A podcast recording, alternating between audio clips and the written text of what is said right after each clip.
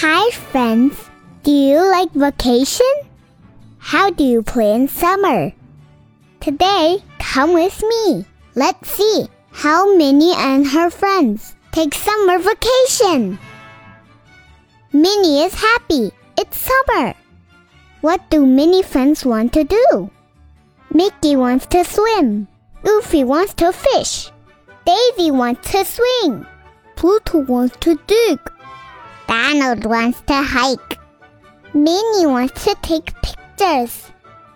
Where can they do these things? Oh, Minnie knows. We will go to Star Lake. Goofy can fish.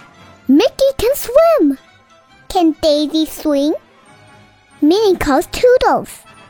Oh, Toodles! Toodles can help.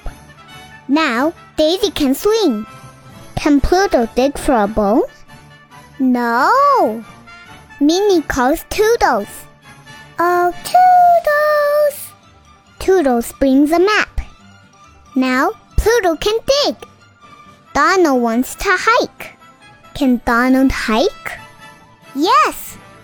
Donald can hike uphill. Pluto finds a bone. Daisy swings. Goofy fishes. Mickey swims. Minnie takes pictures. Happy summer! Hi, friends.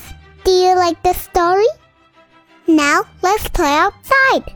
Have some fresh air with your parents. Remember, subscribe to our channel. See you next time.